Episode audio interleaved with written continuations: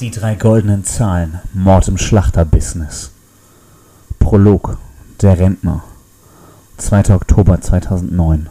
Es ist ein düsterer Abend. Die Menschen denken noch an den Sommer, doch draußen merkt man schon lang nichts mehr davon.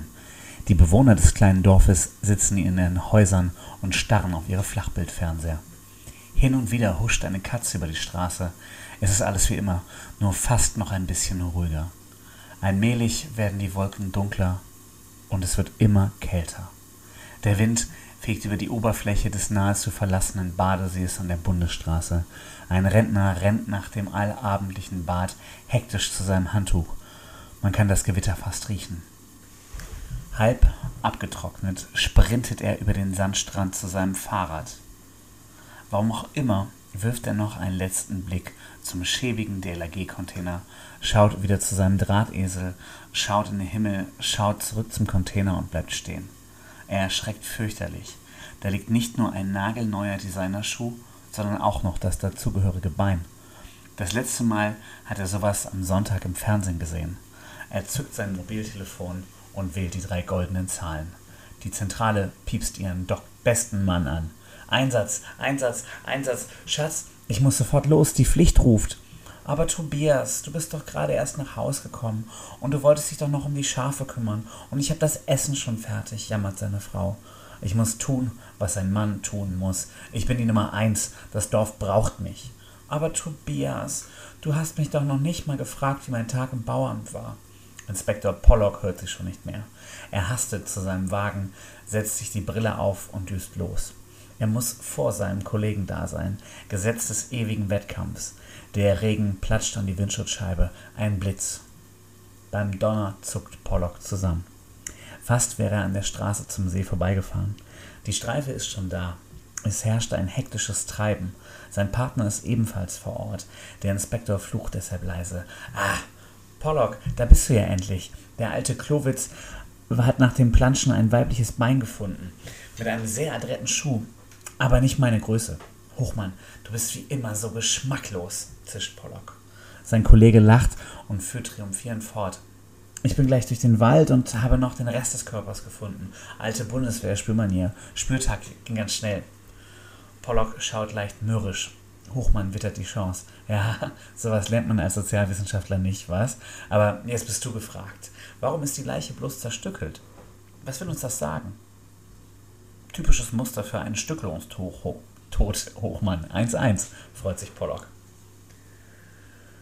Es ist ein kindisches Spiel, was die beiden treiben, doch wahrscheinlich ist es der Grund, warum sie zu den besten Kommissaren der Republik gehören.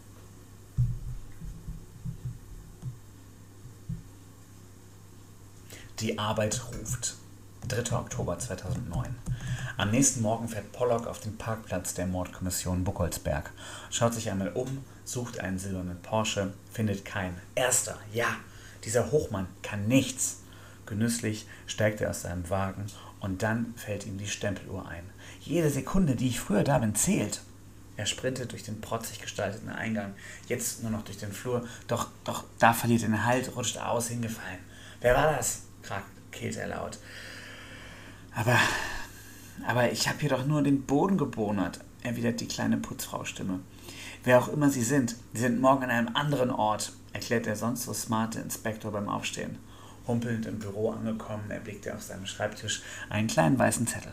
Hallo Polly, ich bin schon bei der Gerichtsmedizin. Stell du derweil den Kaffee an. Wenn ich gleich da bin, schnacken wir über den Ermittlungsstand. Dein Hochmann.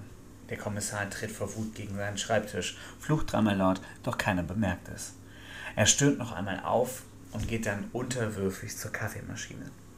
Nach einer kurzen Akteneinsicht steht sein Partner im Büro und beginnt mit seinem Vortrag. Deine Diagnose mit dem Stückelungstod war richtig. Es handelt sich bei der Leiche um eine Frau im mittleren Bereich der 20. Aktuell wird allerdings keine junge Dame im Umkreis vermisst. Seltsam. Die Tote scheint nicht sonderlich beliebt gewesen zu sein. Todeszeitpunkt war gestern Abend um sieben, zeitig zum Essen also. Die Ratten hatten speziell am rechten Oberarm ordentlich zugelangt. Hochmann reckt sich lächelnd, siegessicher und fügt schnell hinzu: Jetzt ein Steak, das wäre doch was. Ah, du bist so geschmacklos, zischt Kommissar Pollock. Sein Gegenüber beachtet seine Klagen wie immer nicht. Hast du wenigstens den Kaffee fertig? Doch da klingelt das Telefon. Pollock nimmt ab. Am Apparat ist der Chef. Ja, ja, ja. Haben wir gehört. Der Streber, ich meine, der Kollege Hochmann war schon in der Gerichtsmedizin. Ich habe derweil seit heute Morgen ganz früh schon um die wirklich wichtigen Dinge gekümmert. Ja, ja, ja, ja. Was das war? Ach ja, so einiges.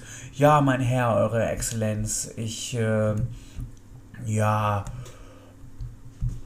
ich, ja. Ich wünsche Ihnen noch einen vorzüglichen Tag. Hochmann streicht sich abfällig über die Schulter, grinst cool. Du kleiner Schleimer. Hanneliese, ihres Zeichens die Sekretärin der Mordkommission, betritt den Raum. Die gelernte Köchin ist der ruhige Pol im Team um die beiden Ehrgeizgockel. Sie hat eine hohe Auffassungsgabe. Mit schlechtem Deutsch, sportlich, doch ihr meckriger polnischer Akzent gepaart mit schlechtem Deutsch treibt die beiden regelmäßig in den Wahnsinn. Jungs, es handelt sich um Leiche, 24-jährig, Fleischerei-Fachverkäuferin Claudia Schmidt. Arbeitete bei Schlachter Knüller, hatte kein Geld, vielleicht Schulden. So ist es doch immer in Krimi. Auf ihr Konto war Abbuchung für Schuhe 160 Euro. Bingo, die Schuhe kenne ich doch, lacht Hochmann. Und Jungs, wichtig, neben Leiche wurde Abdrucke von sehr großen Gummistiefel gefunden. Mörder muss also Mann gewesen sein. Gerade trifft sich dieser Verein der Gewerbetreibenden im Gasthof. Ist da nicht auch diese Fleischer bei? Als sich die beiden Kommissare noch fragen, woher die taffe Sekretärin immer ihre Informationen bekommt, antwortet diese patzig: Na, was glaubt ihr? Habe ich etwa Müller vorangerufen? Die beiden Helden schütteln den Kopf und machen sich auf den Weg zum Gasthof. Fahr nicht so schnell, da ist doch gleich die Kurve, kreischt Pollock. Doch als er das sagt, schlittert Hochmann seinen Porsche gekonnt in Rallye-Manier durch die Kehre. Scheiß dich nicht zu, wir sind fast da. Auf dem Parkplatz angekommen, hören die Kriminalbeamten Schüsse. Sie steigen leise aus dem Auto, zücken die Waffe. Die Elitekommissare schleichen sich rein, rennen geduckt in Richtung Saal und stürmen. Waffen fallen lassen, Polizei! 23 verängstigte Kaufleute springen auf die Erde und wimmern. Wir haben doch nichts getan, was wollen Sie von uns? jammert ein dicker älterer Herr. Die Kommissare erblicken eine Leinwand, auf dem ein Feuerwerk zu sehen ist. Oh, vertan, wir sind hier wegen dem Mord an der Fleischerei-Fachverkäuferin Claudia Schmidt. Wer von Ihnen kann uns etwas dazu sagen? Wo ist der Fleischermeister Knüller? Ein kagerer Herr mit Brille meldet sich zu Wort. Ich muss den Herrn Knüller heute leider entschuldigen. Er hat seinen Hochzeitstag und ist mit der Gemahlin auf einer Wellnessfarm. Aber lassen Sie ihn doch heute in Ruhe an so einem Tag. Sie sind der Bäckermeister Eier, habe ich recht? Ohne ein Wort abzuwarten, fragt Pollock weiter. Wo finden wir den Kerl? Junger Mann, beruhigen Sie sich. Er wird nicht weit sein. Er sprach von einem edlen Haus an der Ochtum. Welches genau weiß ich nicht. Hochmann schaut sich noch einmal um, schüttelt abwertend den Kopf. So, Pollock, lass das Gelaber. Du hast gehört, was der Lackaffe gesagt hat. Wir düsen jetzt erstmal zum Schlachter und führen eine saftige Befragung durch. Englisch. Tobias, der Urbuckholzberger, trottet ihm wortlos hinterher. Im Auto angekommen, schaut dieser zu seinem Kollegen und will gerade das Wort ergreifen, doch bevor er etwas sagen kann, wird er tief in den Sitz gepresst. Pollock bekommt eine leicht grüne Farbe. Fahr doch bitte nicht so schnell! Hochmann lacht ihn regelrecht aus. Da haben wir einmal einen zünftigen Einsatzort, seitdem ich hier mit dir in diesem Kaff arbeite, und du wimmerst wieder nur. Pollock will sich noch rechtfertigen, doch er erkennt, dass es keinen Sinn hat. Den Rest der, der Fahrt schweigen beide. Der Dorfbewohner ist bedient. Lars würde sich eh wieder nur über die Wiesen, Weiden und Felder beschweren. Seitdem die Mordkommission aus Kostengründen aufs Land gezogen ist, fing er immer wieder damit an.